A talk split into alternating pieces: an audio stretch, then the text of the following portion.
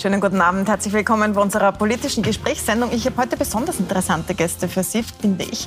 Ich begrüße herzlich den ehemaligen Bürgermeister der Stadt Wien von der SPÖ, Michael Häupl, ja, jetzt Präsident der Volkshilfe, der gerade seine Autobiografie veröffentlicht hat. Sie heißt Freundschaft, liegt da am Tisch, da reden wir gleich drüber. Und mit ihm gemeinsam ebenfalls einen Politiker aus Wien in mehreren Bezirksparlamenten mit seiner Bierpartei vertreten, Marco Pogo. Schönen Danke guten Abend.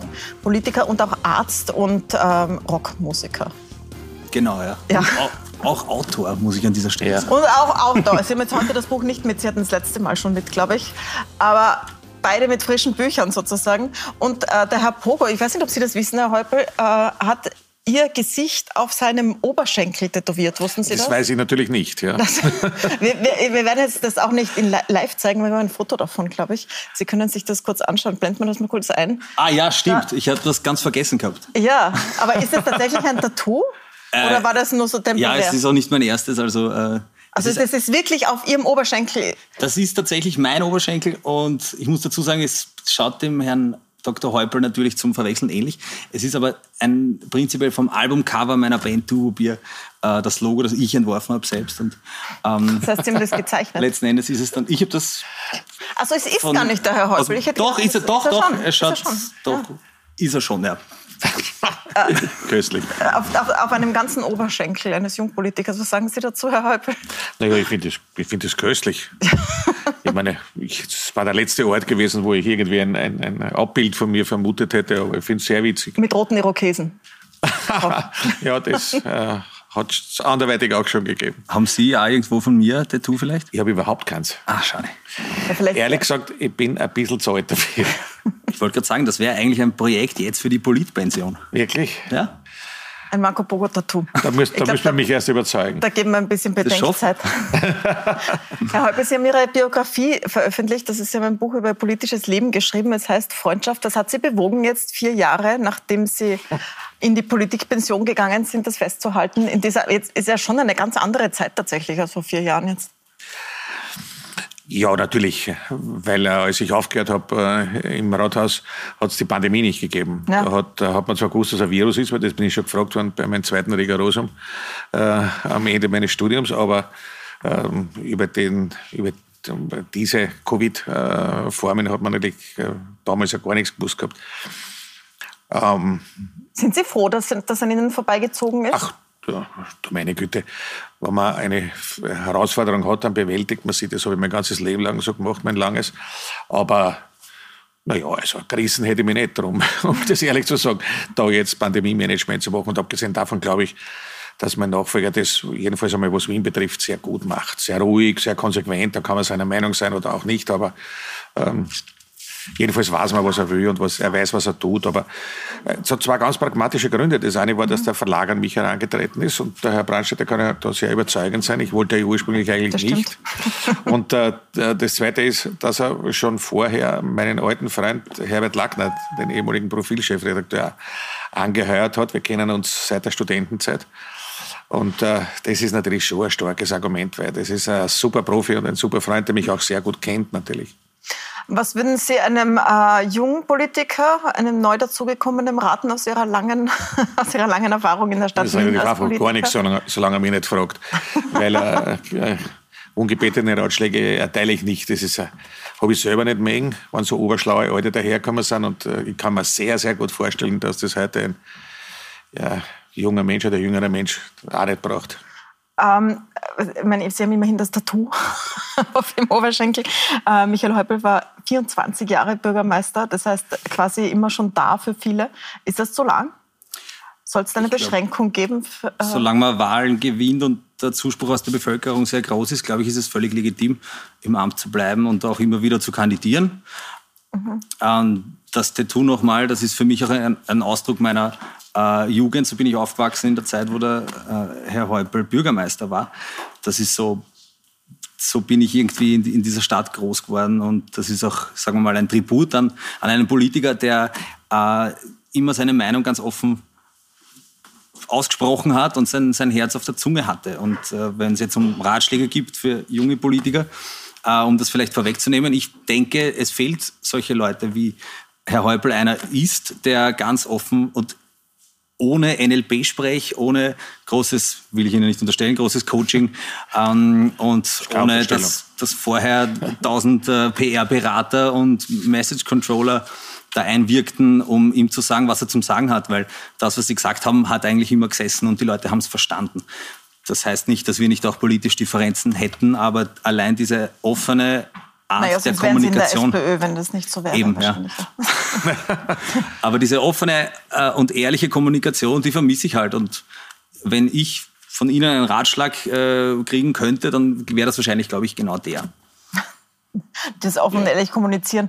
Ähm, heuer Authentizität wäre zweifelsohne ein Ratschlag. Ja. Das hat nutzt und hilft an selber auch immer. Man muss sich nicht verbirgen, auch nicht im Amt. Ähm, es wird der Bundespräsident heuer gewählt. Äh, wer von Ihnen beiden wird antreten? Herr also, Häupl, haben Sie sich einmal überlegt? Für mich, für mich ist es eine Ehre, da jetzt immer wieder genannt zu werden, aber ich kann mhm. Ihnen sagen, zu 100 Prozent nicht. Aber warum nicht? Na, ich war 35 Jahre hauptberuflich Politiker, ich war vorher äh, ungefähr acht Jahre, zehn Jahre in der Wissenschaft. Danke, ich mache das, was ich jetzt mache, sehr gerne. Mhm. Aber bei aller Wertschätzung, bei allem Respekt natürlich vor allem vor dem Amt, auch vor dem jetzigen Amtsträger, nein, sicher nicht. Herr Pogolz, werden Sie antreten? Ich habe das vor. Ich glaube, dass ein frischer Wind manchmal nicht schlecht ist und ich könnte mir vorstellen, dass ich in Sachen, in Sachen Repräsentieren äh, ganz gut wäre. So Staatsbesuche machen, das wäre sicher toll. ähm, ich glaube aber Spaß beiseite, dass ein unabhängiger Kandidat dem Amt auch nicht schaden würde. Bei allem Respekt vor dem äh, derzeitigen Amtsträger äh, gibt es in Wahrheit niemanden, der derart unabhängig ist wie ich. Jetzt kann man Wahl, Wahlausgänge nicht voraussagen, aber es ist ja unwahrscheinlich, dass Sie gewinnen würden, oder? Das sagen Sie jetzt, ja? Ja. Aber äh, aus jetziger Sicht sage ich das, ja. Nochmal zur totalen Unabhängigkeit. Ich habe keine Partei hinter mir. Ich glaube, es ist, wäre mal ganz schön, einen wirklich Parteilosen an der Staatsspitze zu haben, der einfach sagen kann, was Sache ist, ohne dass er dann Angst haben muss, dass die Partei im, im Hintergrund rebelliert. Ich habe das alles nicht bin von niemandem, von keinem Geldgeber abhängig, kein Onkel Haselsteiner, der mir die Party zahlt. Also ich bin aus der Kirche austreten. Das Einzige, wo ich Mitglied bin, ist im Fitnesscenter und nicht mal da gehe ich hin. Also komplett unabhängig und das wäre, glaube ich, mal schön. Aber Sie haben eine Biermarke, Sie haben eine Band, Sie haben Bücher, das heißt, Sie sind das eine Marke. Und äh, Sie, äh, der Vorwurf ist logischerweise und wird sein, dass Sie die, die Demokratie verwenden, um Ihre Marke zu pushen und ja, ihre Biermarke zu verkaufen. Zum, zum tausendsten Mal, ich wiederhole mich aber sehr gern. Ich habe äh, im ersten Jahr in den Bezirken über 300 Anträge einbracht. Anträge wie zum Beispiel dieses Safe Space für, zur Prävention äh, von Gewaltopfern, zur Hilfe von Gewaltopfern oder gegen Kinderabschiebungen. Ich glaube, das ist ein Thema, das Ihnen auch am Da sprechen wir noch liegt. drüber, ja. Ähm, das habe ich gemacht. Das hat mit meiner Marke überhaupt nichts zu tun, mit meinem Bier oder mit meiner Musik. Also das ist einfach das, was ich, was ich für gut erachte. Sie haben gerade gesagt, so, Sie haben keine Lust mehr, nochmal Politik zu machen. Was halten Sie davon, wenn der Herr Boger antritt? Das habe ich nicht zu kommentieren.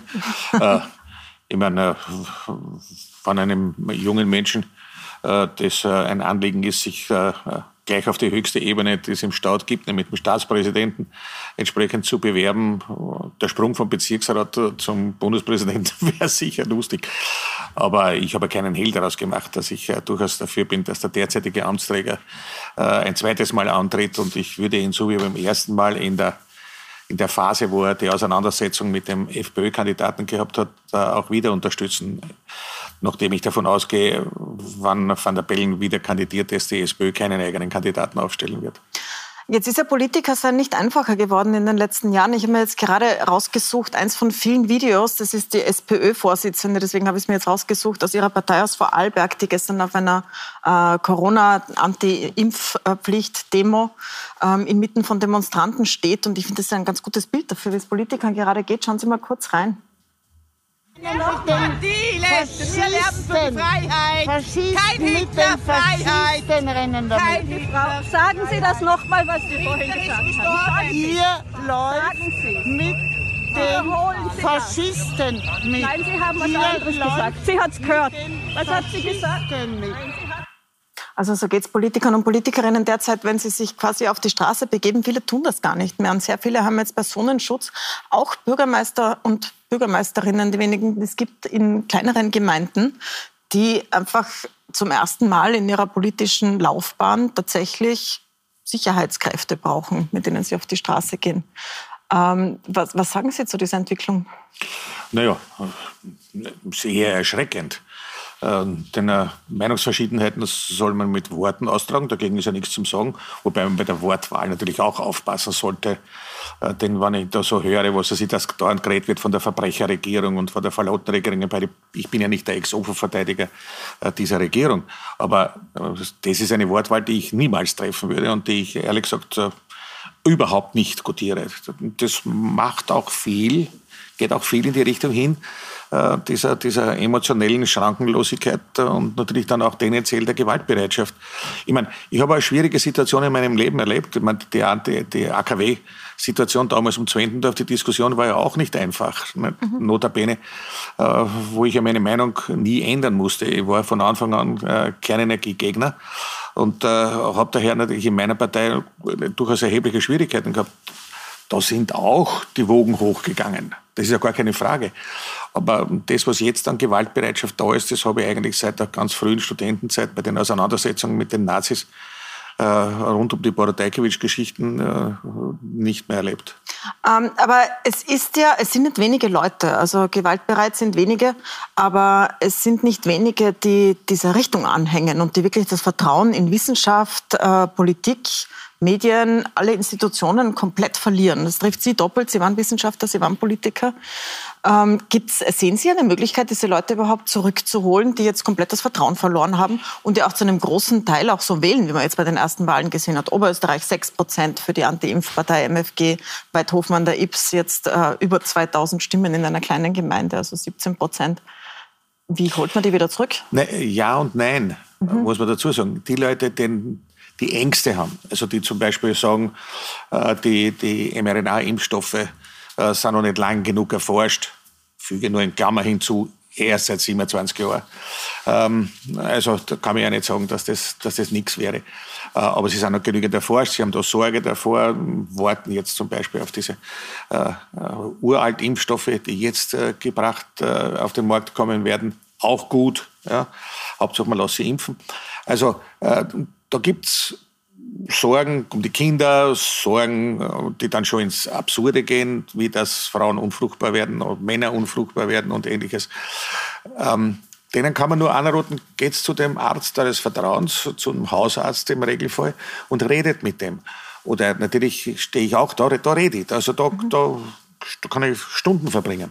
Gar keine Frage. Nur äh, mit äh, Verschwörungstheoretiker äh, professionellen Rechten, denen meine Argumentation zum Beispiel zu, zu Corona völlig wurscht ist, das hat auch keinen Sinn, da verschwende ich meine Zeit nicht mehr. Herr Pogo, Sie sind ja auch Arzt. Ich weiß gar nicht, ob man da Herr Pogo dann sagt oder Ihren bürgerlichen Namen in dem Fall, aber Sie sind jedenfalls Dr. auch Arzt. Pogo zum Beispiel. und haben auch äh, geimpft vor Konzerten und in Impfstraßen gemeinsam mit dem Stadtrat. Sie haben sich ziemlich exponiert zu dem Thema. Jetzt hat die Impfpflicht so richtig Feuer ins Öl gegossen bei, die, bei denen, die dagegen sind. Was halten Sie denn davon? Was haben Sie für Reaktionen zur Impfpflicht? Naja, ähm, meiner Meinung nach war diese Impfpflicht einfach nur ein, ein argumentativer Rettungsanker für die Regierung in dem Moment, wo klar war, okay, das ganze Land muss in einen Lockdown gehen. Und wir müssen den Geimpften jetzt irgendein Symbol geben, das nicht auf die Barrikaden steigen. Weil vorher ist lang zugeschaut worden und alle haben schon gesagt, hey, das Haus brennt, das Haus brennt, wir müssen zusperren. Es ist nichts passiert, weil es wurde ja in Oberösterreich im Bierzelt Wahlkampf gemacht. Dann war dieser Wahlkampf geschlagen und dann hat, haben die Experten schon gesagt, Freunde, das geht ohne Lockdown jetzt nicht mehr, unsere Zahlen sind viel zu hoch. Und in dem Moment ist ihnen nichts anderes überblieben. Sie haben einfach sagen müssen, ja, wir müssen jetzt alle nochmal in den Lockdown, dieser gesamtgesellschaftliche, diese Anstrengung, die müssen wir jetzt nochmal leisten, aber dann kommt eine Impfpflicht. Das war die, das Einzige, was noch irgendwie im Köcher gehabt haben, dass die, dass die Geimpften nicht sagen, seid ihr alle angeredet. Gut, dann waren die Geimpften, sind daheim gesessen und inzwischen hat, haben die Geschehnisse sich halt wieder mal überholt. Ja. Ähm, die Impfung es schützt unbestritten, Aber viele Experten haben gesagt, naja, sie jetzt zu bringen, ist viel, jetzt, man muss das neu bewerten. Aber von diesem äh, Dampfer sind sie halt nicht mehr runtergekommen. Jetzt haben sie es, jetzt haben sie es durchboxt. Na, jetzt gibt sie, aber sie wird ja. nicht kontrolliert. Sie, ja, sie, also, wird, ja. sie haben es ja. bis zum Ende, haben jetzt, okay, sie kommt, aber wie sie kommt, ist auch völlig sinnlos für meinen ja, Da bin ich nicht völlig unterschiedlicher Meinung. Im Gegenteil. Ich habe ja gesagt, aber das ist nicht ein Impfpflichtgesetz, das ist ein Impfpflichtandrohungsgesetz.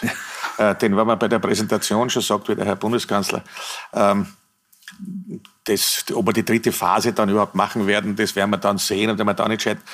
Also ehrlich gesagt, wenn man sich schon in eine Situation hineinmanövriert hat, da stimme ich auch der Analyse zu, äh, hineinmanövriert hat, dass, die, dass der letzte Ausweg aus dem Ganzen die Impfpflicht ist, weil man vorher verabsäumt hat, sich mit den Argumenten auseinanderzusetzen. Da geht es nicht um Werbung für Impfen, sondern da geht es darum, sich mit den Ängsten, mit den Sorgen, mit den Gefühlen letztendlich auch der Menschen auseinanderzusetzen. Das hat man alles nicht gemacht oder nur sehr marginal. Also ist es das, das, das, das letzte Mittel die Impfpflicht. So, und da hat man halt typisch österreichisch äh, ein äh, Impfpflichtandrohungsgesetz draus gemacht. Schauen wir einmal. Ja. Es steigen angenehmerweise ja durchaus äh, die, die, auch die Impfzahlen, unangenehmerweise natürlich jetzt, mhm.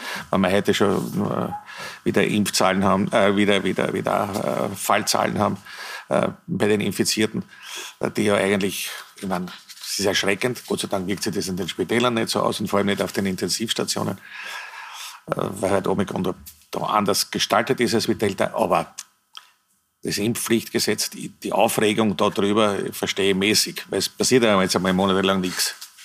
Es wird gar nichts passieren.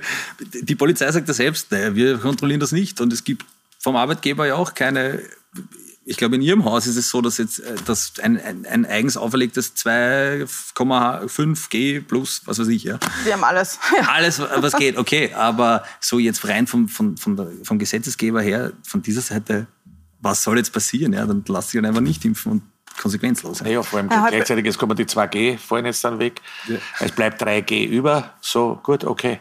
Und dann äh, gibt, gibt natürlich noch viel Steuergeld aus, dass man eben zum Beispiel für die äh, Tests nichts verlangt. Äh, womit jetzt natürlich diejenigen so brav, ja, ja, Staatsbürger wie ich, dreimal geimpft, sagen natürlich, Entschuldigung, aber pff, ja, was ist jetzt? Ja. Ne? Herr Häupl, ein Thema, das äh, Sie nach wie vor sehr stark betreiben äh, als Präsident der Volkshilfe, ist die Frage von Armut von Kindern und auch vom Bleiberecht von Kindern. Sie haben sich jetzt gemeinsam mit Christian Konrad, dem Ex-Raiffeisen-General, zusammengetan und äh, protestiert gegen die Abschiebung von Kindern mit Familien, sich auch eingesetzt, dass Kinder mit Familien kommen, zum Beispiel aus Griechenland. Ähm, sind Sie enttäuscht, dass die derzeitige Regierung mit den Grünen drinnen das äh, nicht, äh, ihre Vorschläge nicht annimmt? Reden Sie überhaupt mit Ihnen drüber? Natürlich reden wir. Ja. Äh, ich werde auch äh, durchaus absehbarer Zeit mit dem derzeitigen Innenminister äh, darüber reden. klar, ich rede immer. Und auch wenn die Hoffnung noch so klein sein, aber sie stirbt zuletzt, ist ja, ist ja gar keine Frage. Was wirklich ein bisschen enttäuschend ist in der Frage, war das Verhalten äh, der Grünen in der Bundesregierung. Das äh, ist für mich außer Zweifel, denn äh, es ist eine ganz einfache Forderung, die wir aufgestellt haben, dass man beim Abschieben grundsätzlich hören sollte, die Bürgermeister der jeweiligen Orte, aus denen die stammen, und zum Zweiten Kinder, die da bei uns voll sozialisiert sind, bei uns geboren sind, die eigentlich, wie zum Beispiel die zwei georgischen Mädchen, die Sprache ihrer ursprünglichen Heimat äh, gar nicht einmal gescheit sprechen können, sondern akzentfreies, sogar mit, mit netten Dialekt versehenes äh, Österreichisch kann man ja sagen, Deutsch sprechen. Ich meine, die äh, auszuweisen, das halte ich für einen Wahnsinn. Und gleichzeitig höre ich dann am, am, am, nach dem 2. November, dass man verurteilte Verbrecher, die wir eh gewusst haben und die Menschen erschießen in der Wiener Innenstadt, die kann man nicht abschirmen. Akzeptiere ich nicht. Will ich auch nicht akzeptieren und kann ich nicht verstehen. Herr Boger, Sie sind angezeigt worden, sogar bei so einer Demo gegen Abschiebung? Ja, weil ich äh, gegen den öffentlichen Anstand verstoßen habe. Das war eine groteske Situation, weil das war äh, diese Abschiebung von ungefähr einem Jahr, mitten in der Nacht in Simmering. Ähm, die Exekutive hat aufgezeigt, zu, zu, was sie in der Lage ist, wenn es sein muss, ja, und auch wie, sie, wie man Stärke demonstriert. Und das war um fünf, um fünf in der Früh. Sie kennen das da unten in der Zinnergasse, da ist genau nichts. Da ist irgendwo, nach 100 Meter kommt der Baum und ich habe mich an diesem Baum um 4.30 Uhr erleichtert, woraufhin ich angezeigt wurde, weil ich den Anstand verletzt habe. Wer da wirklich den Anstand verletzt hat, ich würde sagen, es ist der heutige Bundeskanzler Nehammer, der mit dieser ganzen Aktion als damaliger Innenminister einfach nur eine Nebelgranate geworfen hat, um von seinem eigenen Versagen, was Sie gerade angesprochen haben, äh, abzulenken. Jetzt hat, Nehammer ja, jetzt hat Nehammer ja als Innenminister das durchgeführt. Allerdings war das jetzt nicht so, so sehr sein Programm, sondern das von Sebastian Kurz, mit dem er zu Wahlen angetreten ist. Glauben Sie, es ändert sich was in der Regierung mit diesem äh, Wechsel an der Spitze? Also ich glaube, dass sich in der Migrationsfrage noch nichts ändert weil äh, das bisher ja nicht unerfolgreich gewesen ist, da äh, nicht vollkommen rabiaten äh, FPÖler, FPÖ-Wählern da der FPÖ-Wähler abspensig zu machen. Und das ist ja bei der, ganz, geht's ja bei der ganzen Geschichte. Es ist nur generell gesehen, ist äh, der Ton schon ein anderer geworden. Äh, ich kann das konstatieren als, als alter Sozialdemokrat. Äh, da ist ein Stück äh, ein Stück alte Normalität in der ÖVP wiedergekommen. Ich meine, wer sozialisiert worden ist in der ÖVP in Niederösterreich, der ist extrem machtbewusst, aber er weiß auch, dass man sich bestimmte auch politische Optionen aufmachen muss. Äh, weil Polizei angesprochen war, die ist in Wien jetzt auch massiv mit aller Stärke vorgegangen, und zwar gegen die Besetzer und Besetzerinnen der Autobahn, die neu gebaut werden soll an der Hauswaldstraße. Es geht um den Lobautunnel und die Stadtstraße jetzt. Das äh, fällt auf die SPÖ zurück, aus Sicht der Klimaschützer. Und ich möchte mit Ihnen auch noch über den Postenschacher sprechen, der der SPÖ ja auch nicht fremd ist und der jetzt in Zeitlettern festgehalten wurde. Aber das machen wir gleich. Wir machen eine kurze Pause und sind gleich zurück.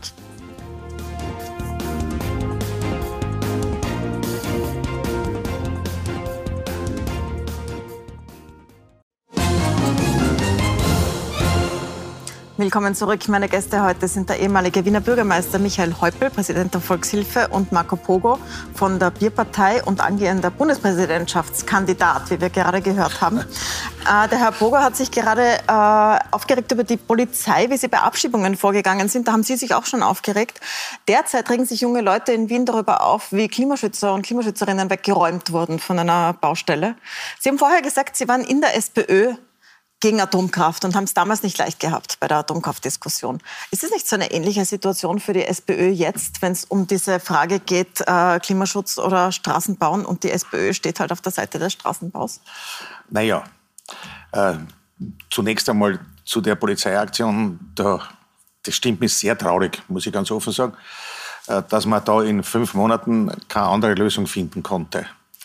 Äh, in der Sache selber muss ich sagen, die ist Bestandteil des mit den Grünen ausgehandelten Verkehrskonzepts der Stadt Wien, wo natürlich viel, viel mehr drinnen steht, auch im Sinne des Klimawandels, wie man den Verkehr in Wien äh, anders zu, zu, organisieren hat, noch viel stärker in dem Ausbau des öffentlichen Verkehrs und ähnlich. Aber wenn man hier äh, zur Stadtstraße spricht, ist die erstens keine Autobahn, weil da war die Dresderstraße nahe Autobahn oder die Hadigassen, äh, sondern es ist zwei Spuren führende Stadtstraße mit Tempo 50.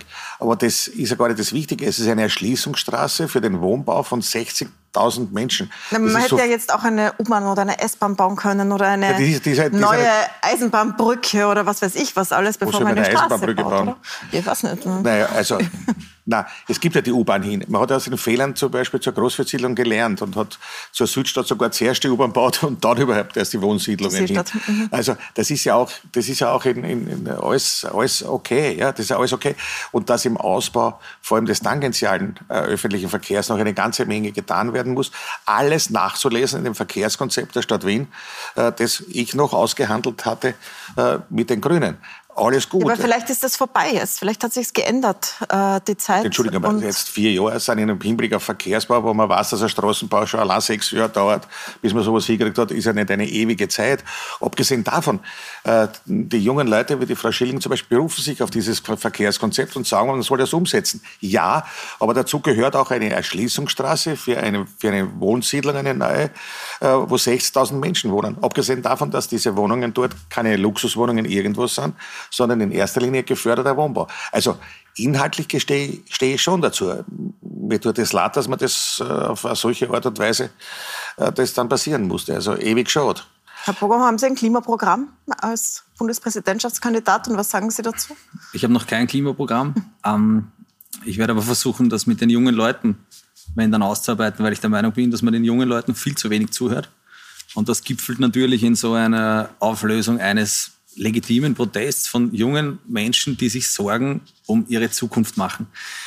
und es wird viel zu oft, äh, wird das verlächerlicht, äh, werden es ausgelacht, werden sie als Schulschwänzer denunziert und so weiter. Das sind einfach Kids, die, die, die, die richtigen, sich die richtigen Gedanken und legitime Sorgen machen. Und wenn man dann sowas sieht wie, wie, diese, wie diese Auflösung, das ist, das ist total schade und total schlecht. Es ist, es ist, es, alle verlieren dabei und, und man sollte, man hätte sehr lange Zeit gehabt, mit den, mit den Demonstrierenden, mit den äh, Besetzern und Besetzerinnen dort wirklich ein, ein Gespräch zu suchen. Und das ist offensichtlich nicht geglückt. Ich meine, was die sagen, ist ja auch, es geht ihnen nicht nur um diese Straße, sondern darum, dass tatsächlich der Lobautunnel nicht vom Tisch ist. Das, sagt, das hört man aus Wien, das hört man aus Niederösterreich dass äh, Leute sagen, so, na, wir warten halt, bis die Frau Gewissler weg ist und nein, dann bauen wir den nein, eh. sagen sie nicht, aber wir leben schon in einem Rechtsstaat. Das heißt, Sie äh, und, glauben, der kommt und, noch? Und, nein, das, um das geht es gar nicht. Äh, es geht mir schon darum, ein bisschen parlamentarische Demokratie zu verteidigen. Und wenn in einem Bundesgesetz, nämlich dem Bundesstraßengesetz, äh, das da drinnen verankert ist, dann kann man das Gesetz ändern. Dafür braucht man eine entsprechende Mehrheit. Äh, aber solange das drin ist, kann ein Minister nicht einfach sagen, so, ich befolge das Gesetz nicht. Ich meine, das, macht man das bei allen Gesetzen dann so? Ja, aber damit ist der Protest ja doch einer gegen den Lobautunnel richtigerweise. Glauben Sie nicht, dass das, das so etwas wie ein neues Heimburg für die SPÖ wird? Das, das weiß ich nicht, das kann ich Gott sei Dank brauche ich das nicht mehr beurteilen, das ist gar keine Frage. Aber es ändert nichts an der Tatsache, ich verbiege mich auch jetzt nicht. Äh, und der Bautunnel, der zugegebenermaßen vor zwölf oder vor 13 Jahren besprochen wurde, ist und man zu Recht hinterfragen kann, ob man heute äh, oder jetzt in, in wahrscheinlich zehn Jahren so ein Bauwerk noch braucht. Da, da habe ich gar nichts dagegen, das finde ich nicht illegitim. Ähm, aber damals war die Entscheidung so, und Sie können mal glauben, äh, nachdem ich mich bald 50 Jahre mit ökologischen Fragen beschäftigt habe und einer der, der Mitbegründer des Nationalparks Donauauen äh, war, dass ich nicht, aber gar nichts zugestimmt hätte, was den Nationalpark entsprechend gefährdet. Und das macht dieser Tunnel, der 60 Meter unter dem Biotop verläuft, natürlich auch nicht. Aber wie gesagt, über das kann man diskutieren. Meiner Auffassung nach hat, kann man nicht diskutieren darüber, dass man einen sozialen Wohnbau in Wien machen. Und gerade in diesem äh, Gebiet dort in diesem Bereich nicht. Und dass man dafür auch Straßen braucht, kann ich nur sagen, auch Elektroautos brauchen Straßen. Ich möchte zum Schluss noch auf, die, auf dieses Thema des Side Letters, das aufgepoppt ist letzte Woche, ähm, kommen. Da ist mal, da sieht man mal so festgeschrieben, wie sich zwei Parteien zuerst türkisblau, dann türkisgrün, die Posten im Land aufteilen und so richtig schreiben, ihr kriegt das, wir kriegen das, wir teilen uns das auf, bis hin zu Vorstandsposten. Jetzt ist ja die SPÖ gerade in Wien jetzt dem auch nicht sehr fremd. Also da werden ja auch Posten parteipolitisch besetzt. Äh, was sagen Sie denn dazu, dass das aufgetaucht ist? Ist es was, was einfach immer so war und so sein muss oder muss ich das jetzt ändern, bis jetzt alle beteuern? Es hat in Wien, jedenfalls bei meinen von mir gebildeten Regierungen und Koalitionen, kein Sideletter gegeben. Es hat Wünsche gegeben meiner Koalitionspartner, selbstverständlich, auch der Grünen. Äh, es hat Wünsche gegeben, über die haben wir halt dann geredet. Äh, aber sobald also in die Wirtschaftsbereiche hinausgegangen ist, habe ich nur sagen können, Freunde, äh, das haben Aufsichtsräte zu entscheiden und das war's. Also, da hat die SPÖ sich ein Image vor 30, 40 Jahren erworben, an dem auch offensichtlich heute äh, immer noch leiden. Schauen Sie sich nur einmal an, was für eine Prozedur es ist, dass ein Primararzt in Wien besetzt wird oder ein ärztlicher Direktor. Äh, der müssen naja, drei es verschiedene noch solche Besetzungen. Also zum Beispiel der Kommunikationschef, der jetzt der Stadt Wien Kommunikationschef ist, ist fast direkt von der SPÖ dorthin gewechselt, von der SPÖ Wien. Da, hat den Wahlkampf mich, für Ludwig gemacht, geht dann direkt in die Stadt. Da bitte mich nicht mich fragen. Das ist da jetzt, bitte mich nicht naja, aber es ist, weil Sie sagen, es ist nicht mehr so. Das naja, ist ja nicht so. Ja, Ohne so. Ausschreibung, einfach mit einer Ernennung, mit einer kurzen Pause im Magistrat wird der Kommunikationschef mit Message Control und Weisungsrecht dann und hat sich ja doch hat Message Control oder nicht. Geändert. Das schauen wir an, wie sich ein Stadt hat was gefallen lässt von einem Pressereferenten oder von einem Beamten der Stadt. Naja, der Weisungsrecht gegenüber den verschiedenen ähm, ja, Kommunikationsteilen der Stadt absurd.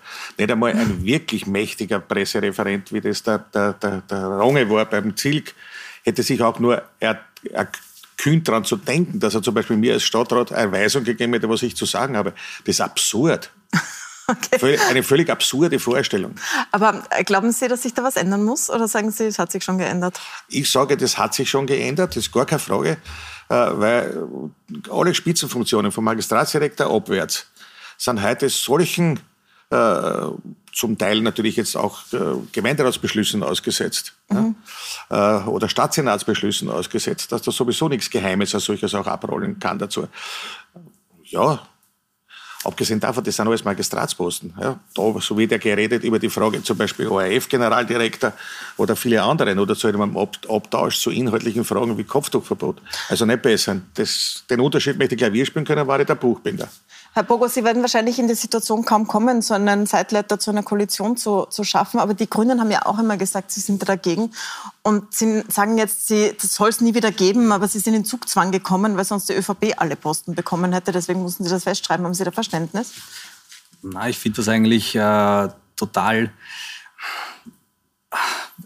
äh, mir ist es unbegreiflich, wie ein, ein Haufen junger Typen in die Slimfit-Anzüge, ich will nicht das Wort Gespritzte verwenden, weil es sind die unguten Spritzen, die nicht die guten Spritzen, glauben, sie können sich das Land aufteilen und das ist einfach nur ein weiterer Mosaikstein, der sich da zusammensetzt in das ganze Bild, das sich ergibt. Ähm, als die Grünen da natürlich äh, entgegen ihrer äh, Beteuerungen stets eine Partei der Transparenz und dergleichen zu sein. Ja, das steht natürlich dem Ganzen diametral gegenüber. Ich muss aber zu, zu, da dazu sagen, wir haben uns ja schon mal getroffen im Rathaus und da haben wir uns eigentlich ausgemacht, dass der Herr Dr. Häupl in seiner Politpension Minister für Freizeit und Wochenende in der Bierpartei wird. Das ist eigentlich auch ein bisschen Postenschacher, muss ich sagen. Von, und ein gebrochenes Versprechen offenbar. Nein, von ausgemacht kann gar keine sein. Es war ein nettes Angebot. Na, ich habe das anders in Erinnerung, aber wir ja, können das gerne in den Chatprotokoll nachlesen. das können wir Gott sei Dank nicht, weil wir keine Chats gemacht haben. Aber von dem abgesehen, es war ein nettes, wirklich nettes Angebot, aber an meine Zustimmung kann ich mich beim besten Willen nicht erinnern. Okay, das werden die unabhängigen Gerichte klären.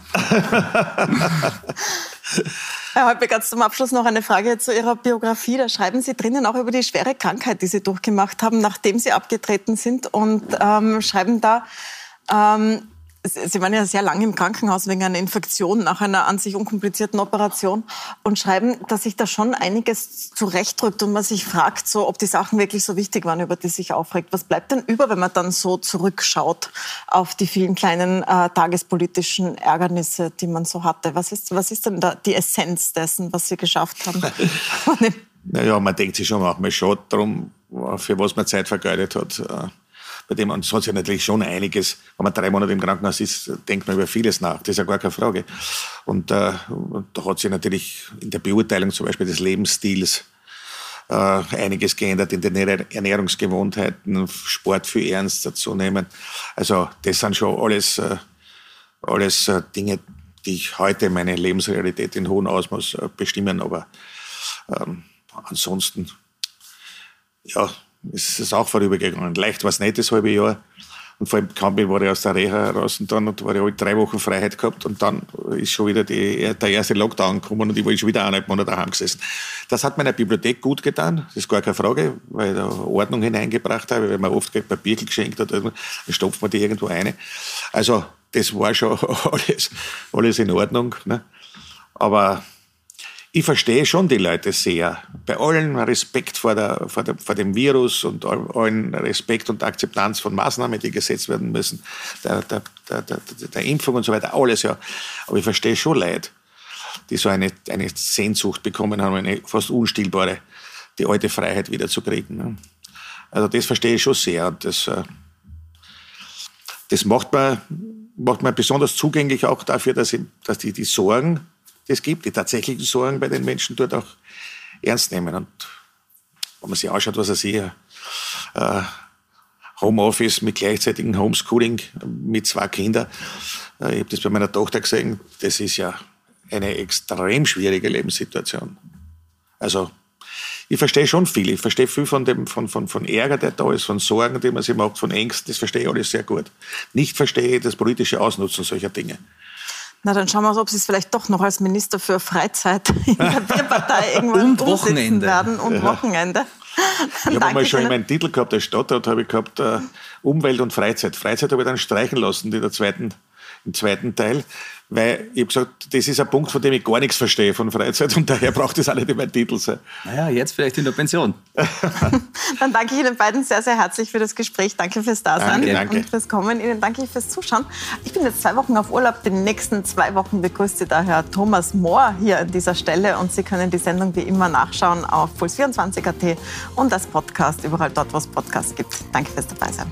Schönen